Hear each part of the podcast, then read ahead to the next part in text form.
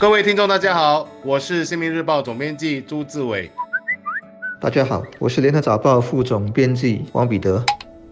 今天要分享的新闻有一点像都市奇闻，在报章还没有曝光之前，可能很多人都不知道，位于巴西利祖屋区有一个这样的单位，单位走廊处放置了超过六十个植物盆栽，结果遭到投诉。而据我向到现场采访的《新民日报》记者张希宇的了解，他是这样描述的：从主屋走廊的另一头望去，隐约可见单位隐藏在高低不平的植物堆当中，有的。植物已长得很高，我和摄影记者目测应该有两米那么高。然后我们用手拨开那些植物，眼前赫然就出现了两个单位，一个是种植植物的独居妇女的单位，另外一个则是她的邻居的单位。记者也说明，在走廊的一头是完全看不出那里有两个单位的，尤其是邻居的那一间。记者以森林屋来形容自己的所见，他尝试与种植植物的妇女联系，但对方应门之后，面对任何的询问都没有做出反应。倒是有不愿具名的居民就说了，走廊竹屋茂盛的现象，十一年前他搬入时就出现了，后来才清出了一条走道。而居民也说，独居的中年妇女其实为人友善，他曾经和妇女谈过这件事，但妇女说她钟爱花草，最后因不想影响。邻里关系就没有再提起。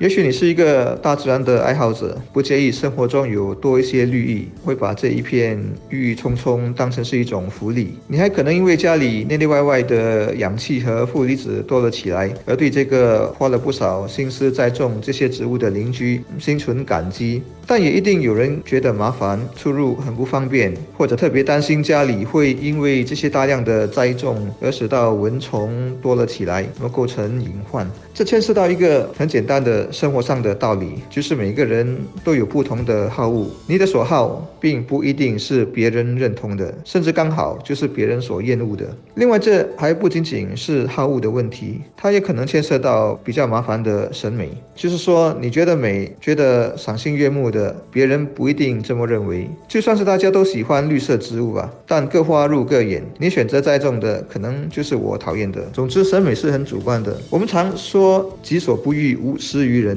这里也许还要纠正一下，就是即使是你所欲的、认为好的，也不一定就得施于人。太过自以为是，反而会引起很多生活中的不愉快。这起事件其实也带出了邻里之间应该有的相处之道。屋子以外的空间就是公共空间，不能被视为是个人空间。而在公共空间所要进行的活动或者要摆放任何东西，都必须是左邻右舍都能够接受的，而不是单方面喜欢却又把喜欢建立在别人的痛苦之上。什么是独有，什么又是共有？我们在观念上必须搞清楚。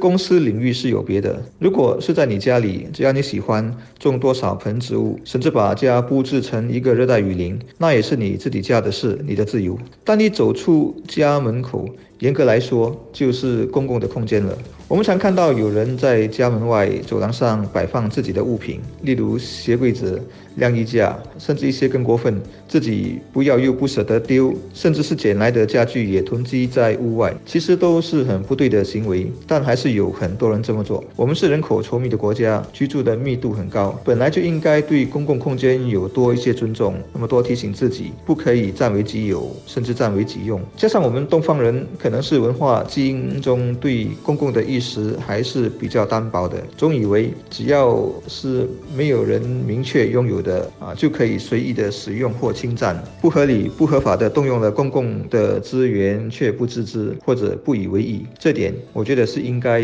警惕的。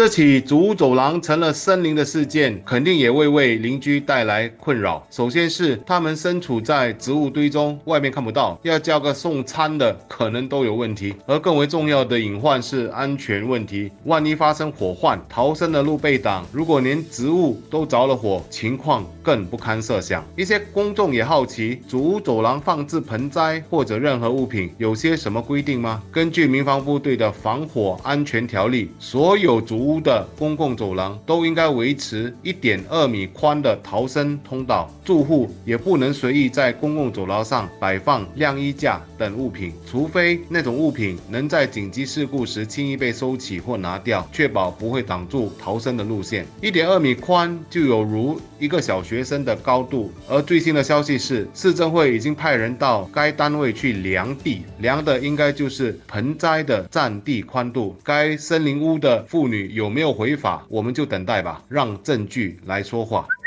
我想，经常有居民随意霸占走廊空间，一个原因是对这类的条例不太清楚，不知道有这些规定的存在。当然，我们知道执法者或者有关当局，除非是接到投诉，一般也不会严格的去执行，或者主动的去查看哪一家违反了规定。除非是太过分，已经干扰到别人的生活，或者新闻见得报。我想，不要太严格执法也是对的，什么都看条规，动不动就罚款、警告，那我们的生活。肯定会变得很有压迫感，但关键是。大家必须能够自发自觉，有一种内化的意识，知道说要多替邻居和他人着想，以及我刚才所说的“己之所欲”，不要以为别人也会喜欢，以及要把公和私的空间分得比较清楚一点。我们当然不喜欢公共的那部分动不动就来侵犯到我们私人的部分。我的合法空间侵犯了，我当然会抗拒，会表示反对。同样的道理，公共就是公共的，我们也别去占用它，哪怕是放一盆